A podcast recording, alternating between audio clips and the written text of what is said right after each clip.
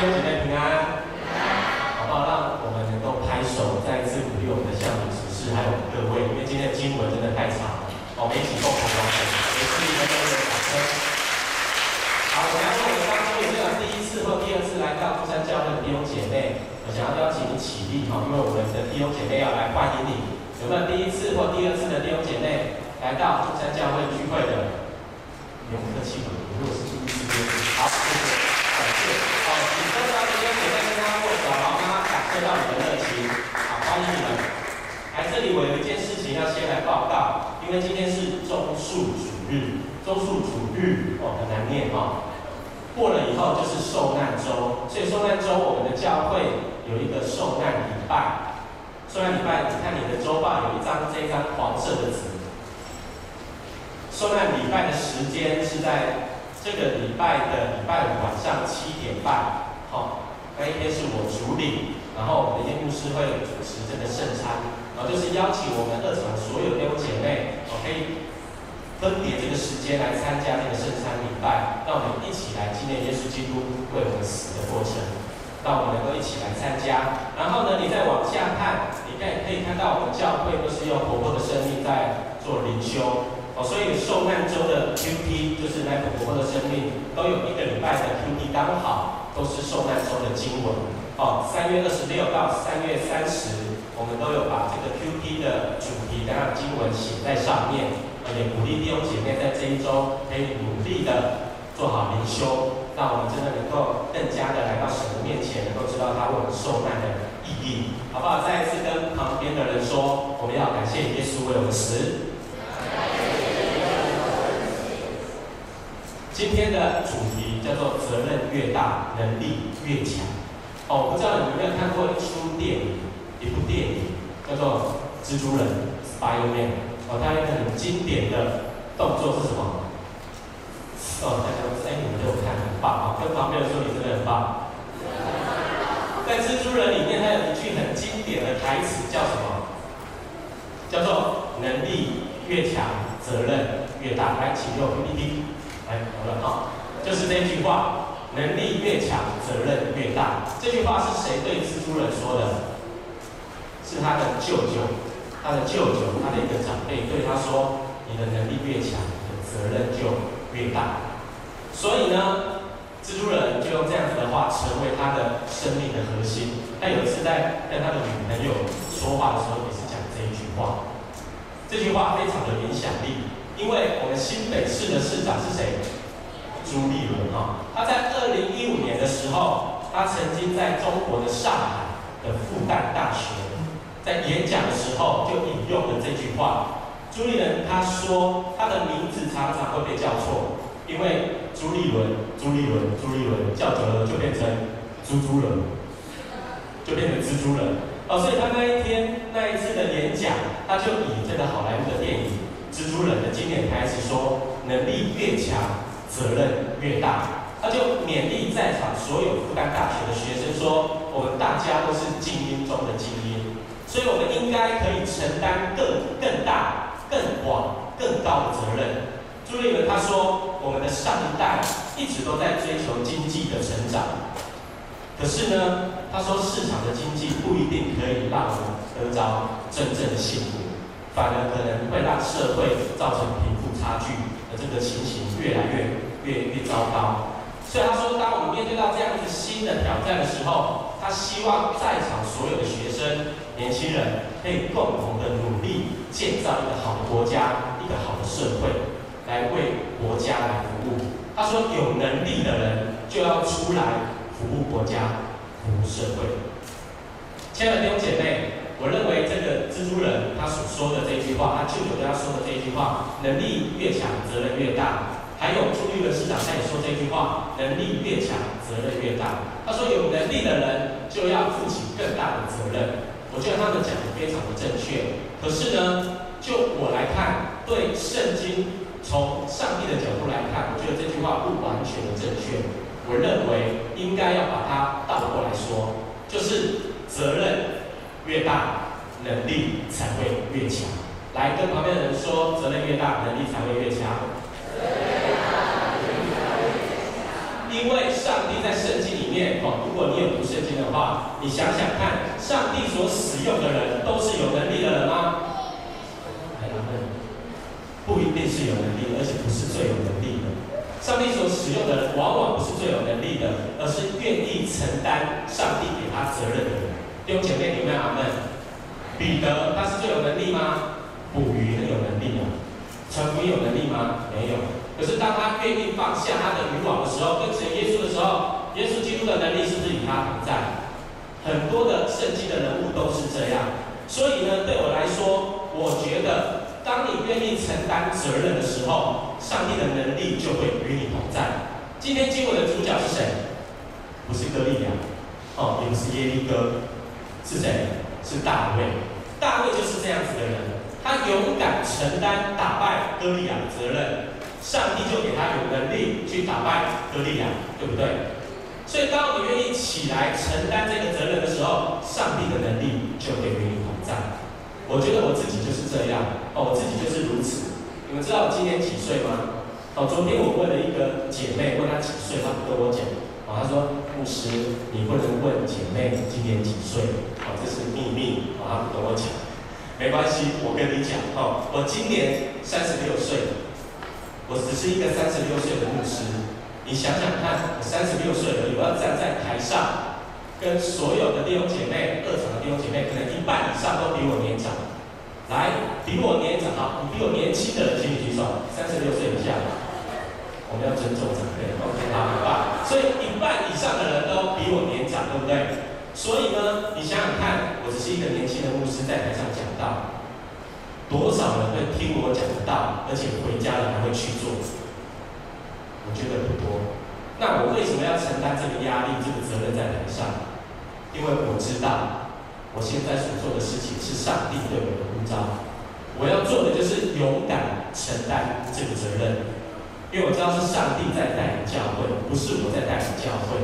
我可以做的就是照着圣经的教导、圣经的价值观去教导弟兄姐妹。只要我的教导是合神心意的，我就会有能力。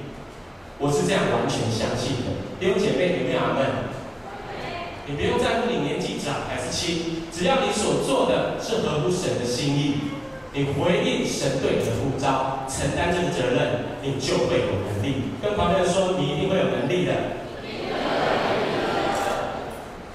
我们长老教会有一个很重要的影响者，哦，这个神学家。改革中的神学家，他叫做加尔，多少人认识他？我知道很多人认识，可是应该还有很多人认识啊。我们长老教会被被建造起来的时候，是因为加尔的思想影响了一个人，叫做诺克斯。诺克斯在英国苏格兰建造的长老教会，所以加尔文的思想对我们长老教会有一个很重要的影响力。上帝他说，加尔他认为上帝和他的百姓有一个恩典之约。加尔说，圣经记载上帝怎样透过恩典之约来与人建立关系。所以加尔他认为，虽然救恩不能透过人的努力来得着，但是人有责任。我再说一次哦，他说人有责任在上帝的面前谦卑顺服上帝，来活出一个好的行为，而且可以寻找到上帝拯救的恩典。所以，亲爱的弟兄姐妹，我们的责任是什么？我们的责任要谦卑顺服上帝的旨意，活出一个好的行为。所以呢，当上帝呼召我们的时候，我们就要勇敢承担这个责任。上帝呼召你来到中山教会，你就要勇敢承认、勇敢承担，成为这个教会的领袖，成为有能力的人。这个才是上帝的百姓。所以承担责任是回应我们与上帝、上帝之间的约定。上帝所使用的人，往往不是最有能力的，而是愿意承担责任的人。承担责任是回应我们与上帝之间的约定。你要成为一个说到做到的人。所以弟兄姐妹，我们是不是应该承担上帝给我们的职分、给我们的责任？在美国有一间很有名的大医院。在这间医院里面，有一个外科手术非常权威的医生。就在有一次开刀的时候，在那个手术的过程当中，有一个新来的护士就在这一个手术室里面。而他是负责这个整个开刀过程当中开刀的器具的管理。就在那一次的手术快要结束的时候，这个权威的医生要开始缝合这个病人伤口的时候，这个新来的护士突然间非常大声的说：“等一下，现在不可以缝合那个伤口。”我这个新来的护士这样对这个医生大喊哦。就在这个时候。所有参与这一次手术的医生和护士都被吓了一跳，因为这个外科医师是非常的大牌，在他们的医院是很大牌的，他怎么可能会出错？所有的人都这样子想，他们就想说，这个新来的护士怎么可以当场给这一个医生吐槽呢？哦，我们当中可能有一些医师，哦，如果你在手术的时候有护士这样对你讲，你会说什么？你下次不用来。哦，跟院长说这个护士不好，有可能会这样。可是这个时候，这个护士就真的这样子对这个医师说。大家都在想，他怎么可能会出错？就在这个时候，这个护士就讲说，这一次的手术当中，我有准备了十二块的纱布，啊，因为手术要用纱布。他说现在我算一算，只有十一块，还有一块没有拿出来。他就说，医师，你需要把这个纱布拿出来。哦，我看到时候看到这个故事的时候，我就想到我们当中的一个人，哦，他个性很像这样，哦，就是我们今天的主理。哎，你在看什么？好，没关系。他就会说你要把这个纱布拿出来，但是这个医生，这个很有权威的医生说什么？他说不是的，我已经把所有的纱布都已经拿出来，可是呢，这个护士依然坚持说不是的，还有一块纱布，还有一块纱布，你一定要把它拿出来。当场手术室所有的人就僵住在那个地方，然后过没多久，这个外科医师又再一次说：“没关系，你们就是把这个伤口缝合起来就好了，我会负起全部的责任。”但是护士又更凶的说：“不行，不行就是不行，少一块就是不行，就是要把这个纱布给找出来。”最后呢，这个医生就从他的口袋里面拿出了他一块。偷偷藏的纱布，然后对这个护士说：“因为你的负责任，我相信你去到哪里，你都会成功。”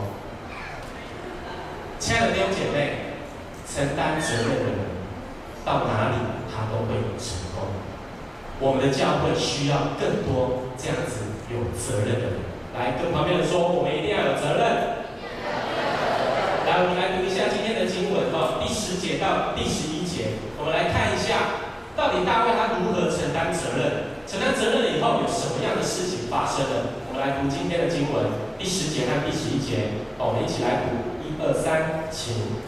那非利士人就说：“我今日向以色列的军队骂阵，你们叫一个人出来与我争战斗。”扫罗和以色列众人听见非利士人这些话。就惊慌极其害怕。当非利士人歌利亚向以色列军队白天，圣经记载说他白天晚上都去骂，骂了四十天，对这个以色列的军队咒骂。在这个当中，我们可以看到以色列军队当中没有一个人勇敢承担这一个责任，他们全部都非常的惊慌害怕，因为以色列人的心中，他们所充满的都是惊慌，都是害怕。都是软弱，都是逃避责任。可是呢，在这个当中，你可以看见后面的经文读下去，你可以发现这个时候一个人出现了。这个人是谁？这个人就是大卫，一个勇敢承担责任的人出现了。他就开始翻转，改变整个团队，改变整个军队。你可以看到，本来以色列人在歌利亚的面前是害怕的。但是当大卫他出现的时候，你可以看见整个以色列的军队，整个气势都不一样了，整个团队的氛围都不一样。所以我认为，一个真正勇于承担责任的人，是当你进入到一个团队的时候，他原本是很负面的、很忧伤的、很丧志的，但是因为你的加入，你让整个团队就强壮起来了，整个团队的氛围都不一样了。这个才是上帝所使用的领袖，弟兄姐妹，有没有阿们？一定是这样，要不然没有人可以被神使用，好不好？跟旁边人说，这样就。所以我们要知道，勇于承担责任的人，可以改变整个团体，神的能力就会与你同在。礼拜五的晚上，我邀请几位年轻人来到我的办公室来祷告，然后呢，我就邀请一位弟兄，我就邀请他礼拜五晚上来我的办公室祷告。可是他跟我说，不是我没办法来，因为我已经跟家人约好了。他就是跟我说，他没有办法来的原因，是因为他要去看他的舅舅。怎么又是舅舅？哈、他说他的舅舅最近肺出了问题，他说他要去看望他。然后呢，我就说好，没关系，你赶快去看你的舅舅。可是呢，我挑战，我鼓励你，你要做一件事情，就是不要去看舅舅而已，你要去为舅舅祷告，你要去为他祷告。不止祷告而已，你要按手在他的身上为他祷告。我就这样子跟他说，然后他就去到那个地方看完他的舅舅。一开始他根本没有那个勇气去做这件事情，他一直拖拖拖拖到最后之后，他说啊，我想到了牧师叫我要为我的舅舅祷告，所以他那时候就提起勇气，内心非常的纠结，想了很久到底要不要这样子做，因为他觉得那个压力很大，特别。对对对象又是他的长辈，他不知道他要不要这样做，可是他想说，牧师已经叫我这样做，而我也答应了他，好、我对他来说是一个很大的恐惧，啊、哦，他想说他已经答应我，一定要去做，他就硬着头皮去做，就当他为他按手在舅舅身上祷告的时候，他觉得非常奇妙，因为他根本不知道祷告什么，他就感受到圣灵充满在他的当中。他知道他要说什么话，而他所说出来的祷告词都是他自己不会说的话。在那个当中，他就感觉到上帝的能力与他同在。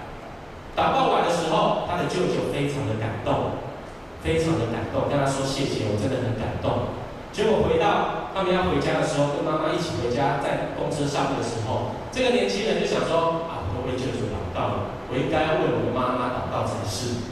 因为他妈妈之前也因为癌症的原因，有一阵子在医院里面，他就在车上为妈妈按手祷告，一样，为他为他舅舅祷告的时候，那个感觉又从他的心里面涌流出来，圣灵与他同在，他感受到圣灵的能力，他感受到当他愿意做这件事情的时候，圣灵就让他有能力去面对这些事情，他的妈妈一样非常的感动。亲爱的弟兄姐妹。这个弟兄，他做了什么正确的选择？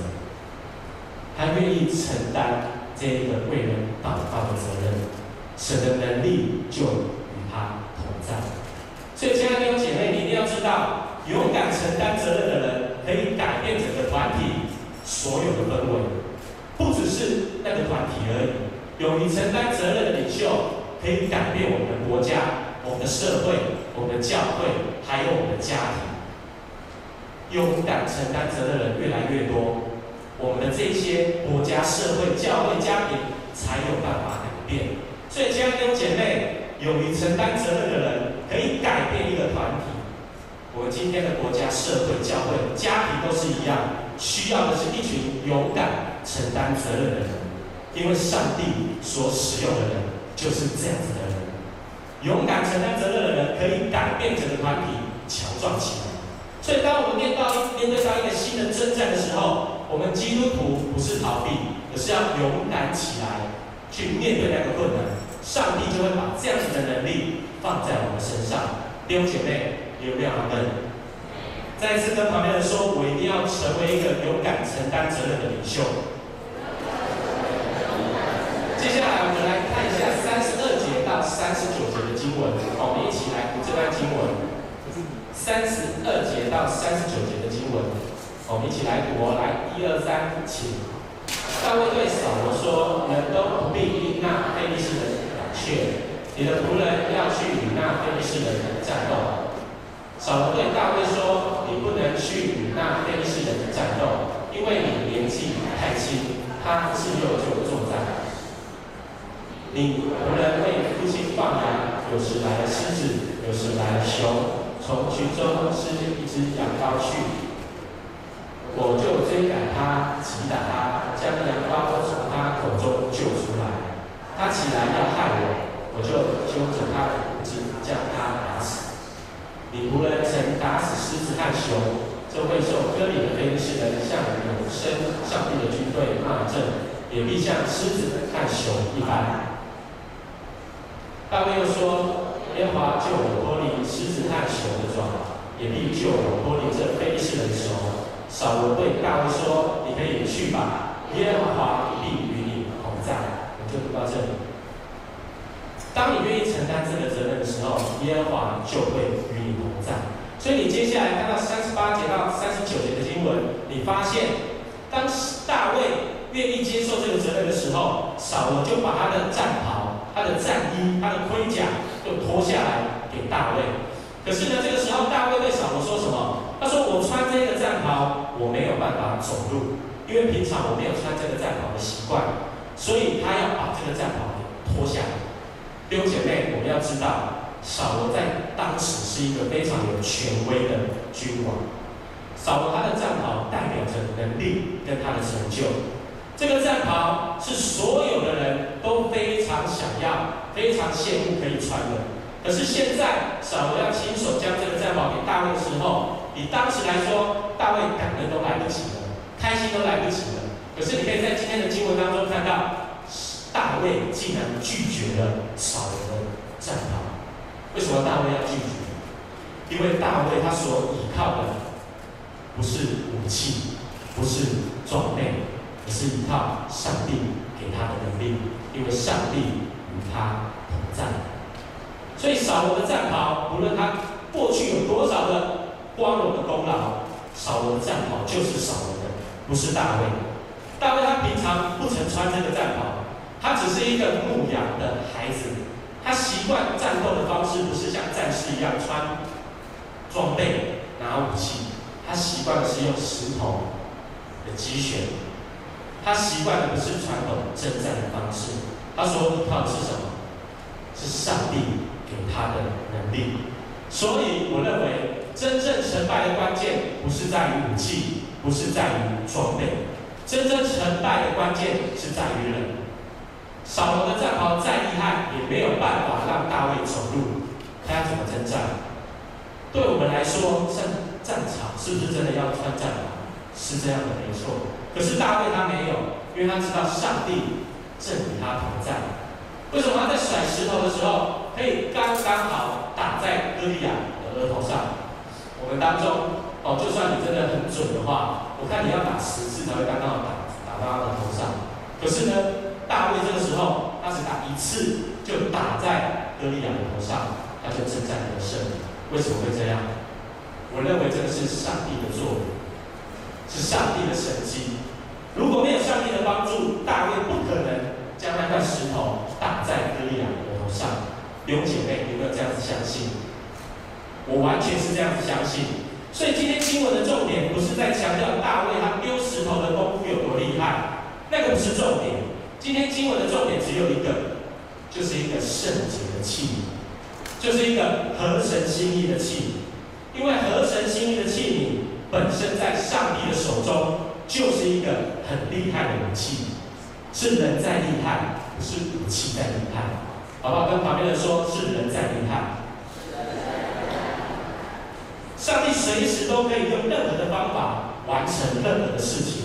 上帝可以用任何的人来展现他的能力，重点是上帝，他要透过一个愿意承担责任的人。我再说一次，重点是上帝要透过一个愿意承担责任的人，而这个人可以容载，可以承受，可以承接上帝给他的能力。弟兄姐妹，你是这样子的人吗？你可以承载上帝给你的能力吗？如果你可以起来承担这个责任的话，你就会像大卫一样，容载上帝给你的能力。所以，亲爱的弟兄姐妹，我们一定要知道，我们要学习像大卫一样，我们不能像扫罗一样，像以色列一样。这个真的是一个奥秘，就是当我们愿意为上帝做工的时候，上帝的能力就会在我们当中，让我们有能力去完成这个任务。所以，我们千万不要自己吓自己。哦，就像像这个扫罗跟以色列人一样，我们要像大卫一样勇敢承担这个责任，我们才有办法得着神给我们的能力。所以，征战真正成败的关键是在于人。上帝会透过接受责任的人展现他的能力。人对了，事工就对了；人对了，事工就对了。在美国有一个企业家，好，帮我们看一下这张 PPT。这个企业家叫做 Welch，这个企业家非常的厉害，哦，他是美国通用电器的 CEO。他在这间公司的时候，他曾经让公司的市值哦，从三十亿的美金成长到将近五千亿的美金。他公司的员工从十万人增加到三十二万人。他当时被称作是全球最杰出的这个 CEO。他在管理公司的时候，他有一个很重要的秘诀，就是人才的培育。他说，人才是策略的第一个步骤。所以在有一期的商业周刊的封面就特别专访他，这个商业周刊就下了一个标题，他是这样子下的，来下一张，他下说就是人对了，事就对了。所以那一期的商业周刊就在分享这个 Welch，他是如何管理他的公司，他把这个秘诀教导所有看这个商业周刊的人，他认为人才才是公司成长的关键。亲爱的弟兄姐妹，对我来说，教会也是一样，家庭也是一样。如果没有一个上帝认为是对的人，我想家庭、教会所有事都不可能顺利的来完成，对不对？人若对，事工自然就会发展。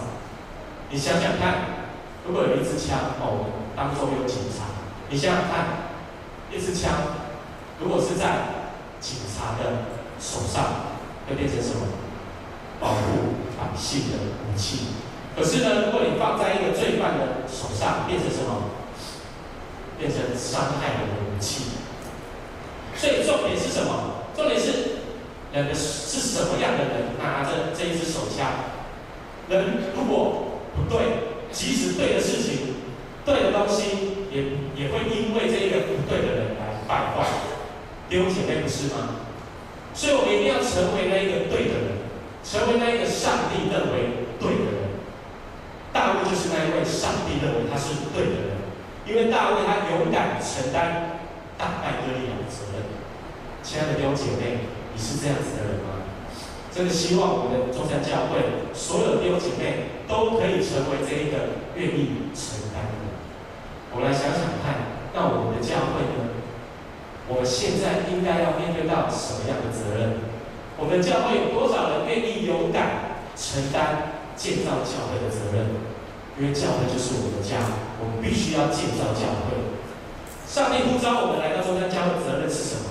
这个真的是我们每一个人要来思考的一件事情。对我来讲，我觉得目前最棘手的问题，真的就是建造宣教大楼的事情，因为建堂真的不容易。哦，我也知道，因为建堂的事情，我们的教会有许多的人有不同的意见。在我们的长老教会，这个建堂不容易。我们长老教会很多的教会都会因为建堂的事情争吵。然后呢，只要是长老教会这间教会在建堂，牧师都会因为建堂的事情，最后建堂完成了以后就怎样离开了教会，都会因为这样子的事情离开。教会，可是呢，弟兄姐妹，我们不能因为以前的教会、以前的牧者都是这样，我们就被吓到了，我们就开始了被比较，就担心还有这样的事情会发生，还有教会会开始就分裂？教会会牧师建完堂就走了？教会会不会因为这样子很多对峙的事情发生？我不能因为这样子的事情自己吓自己，就像以色列人跟扫罗看到歌利亚的时候。他们非常的惊，非常的害怕，所以弟兄姐妹，我们不能被这样子的事情吓到。所以呢，我们在这样子艰难的事情，我们可以做什么？我们一定要好好的来祷告，不只是奉献，我们更要祷告。还有一个更重要的，你一定要起来成为领袖。如果一个建堂的事你有专业的话，我相信我们建堂小组、我们的小会很愿意让你成为建堂小组的领袖。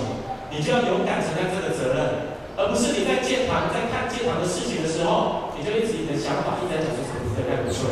你如果有这样子的专业，鼓励你起来承担这个责任，成为这样子的领袖，我相信上帝的能力会与你。亲爱的弟兄姐妹，我们一定要承担这个教会要建造的责任。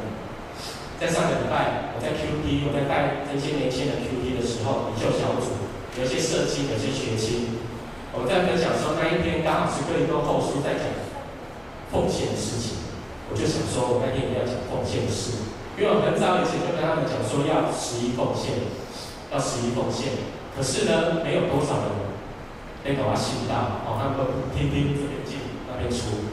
啊，然后都没有十一奉献。我那天我就下定决心，我觉得上帝对我说，我一定要跟这些人，我所带领的弟兄姐妹，一定要十一奉献，而且不止十一奉献，还要建堂奉献。我就在当中，我就直接指每一个人，我就说谁谁谁某某某，你的薪水多少？你有没有十一奉献？我就开始写下，哎，这个人薪水多少？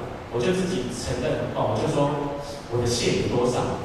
哦，十一奉献，我就跟他们讲。哦，我就不用在台上我讲我献你多少啊，你自己去看奉献袋，你就知道了。奉献的事你就知道。我就跟他们讲我多少，然后我奉献多少。然后呢，我就跟他们说我是建堂奉献多少。其实呢，现场的奉建堂的奉献，我那时候非常的挣扎。我就去问业务师说，我到底要奉献多少？我会不会太少？结果呢，他就跟我讲说，奉献不是在乎多少，是在乎你的心意。我就想说，哦，对。可是呢，我就想说，奉献一定要奉献到我心痛，那个才叫奉献。你的心不会痛，那不是奉献。像亲爱。的弟兄姐妹，你想想看，我家一家四口，我的谢礼平均分摊只有一万多块。可是呢，我还要再多奉献这个建堂，真的会心痛。虽然我奉献的不多，可是呢，我真的有心痛的感觉。我连这些钱可以拿来买我的女儿的奶粉跟尿布，我真的有心痛，所以我就这样子做。结果谁知道我做完了以后，我有三笔钱就进来了，哦，我的账就噔噔噔噔噔就增加了，哦，就觉得非常的奇妙。而那一天我就用这样子的事情要求领袖小组弟兄姐妹要去做到，其中有一个姐妹就鼓励他一定要做，哦，他一开始她知道她要做，可是呢，她就不想要现在，她就觉得就觉得有被逼迫的感觉，因为他不要让人家知道他的薪水多少。可是我不行，我就叫他一定要做。就他做完的那一天，你知道隔天发生什么事吗？他的爸爸就汇了一笔钱给他。后来呢，透过他的妈妈要拿给他的时候，他的妈妈就说他又要汇一笔钱给他。然后他爸爸又看他妈妈汇了，他爸爸就觉得要加码，他就说好吧，我再汇一笔钱。就他一样汇了三笔钱，几万块。当他愿意做这样子决定的时候，承担这个人责任的时候，神的恩典就与他同在。神的能力就与他同在。后来我想一想，哎，当我愿意奉献的时候，我有三笔钱。哎，我所带领的人，他愿意奉献的时候，一样有三笔钱，一样的能力，一样的恩典。所以弟兄姐妹，我一定要鼓励大家，我们除了奉献，除了祷告以外，我们更要起来成为教会的领袖，一起建造教会。不只是建堂小组的领袖，各个团契、各个小组，你都可以成为领袖。你要起来承担这个责任，可是我们要有一个好的见证。当教会要我们实行奉献，要我们建堂奉献的时候，我就勇敢的去接受这个责任。所以我要鼓励大家，我们一定要来一起为着我们建堂奉献。哦，所以我要再一次鼓励大家，你手上如果没有这个奉献袋的话，哦，这样好像在募款的感觉。哦，就像叶牧师讲的，不在乎金钱多少，心意。哦，我们就可以拿来这个奉献袋。哦，我们多少人已经有写过这个奉献袋的人，请你举手。诶，这是有，这是这是这是骄傲的事情，你有写过的就举手啊。好，谢谢，请放下。好，没有写过的人就不用举手了啊，哦，因为会不好意思。所以鼓励大家一定要为建堂来奉献。我鼓励这些学生奉献一百块、两百块、三百块、五百块。不在乎金钱的多少，而是在乎我的心意。你有没有一个活出这样子的见证？有没有活出一个承担上帝给你责任的一个生命？这个才是重点。我所以鼓励大家一定要来一起写这个建堂的奉献。我们这些学生都奉献两百、五百，他们都不会觉得丢脸，因为那是他们的能力可以付出的。我所以鼓励大家一定要来做到这件事情。最后，弟兄姐妹，我要知道，今天是一个很特别的日子。是棕树主日，你看到前面都有这些紫色的布在前面。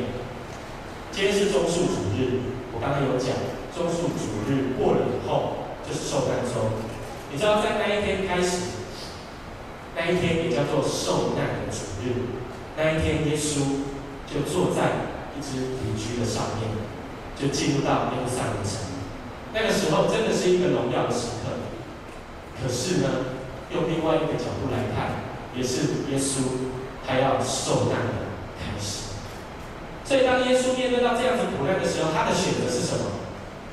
他在向神祷告的时候，他跟神说：“主啊，这个杯真的是一个苦杯。如果可以的话，你可以把它夺走，我可以不要喝这个苦杯。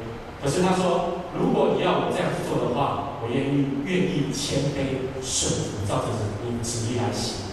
所以，当耶稣面对到这样子的困难的时候，他做了一个勇敢承担责任的决定。”他承担了上帝给他的责任，他勇敢为世上所有的人上十字架，钉死在十字架上面。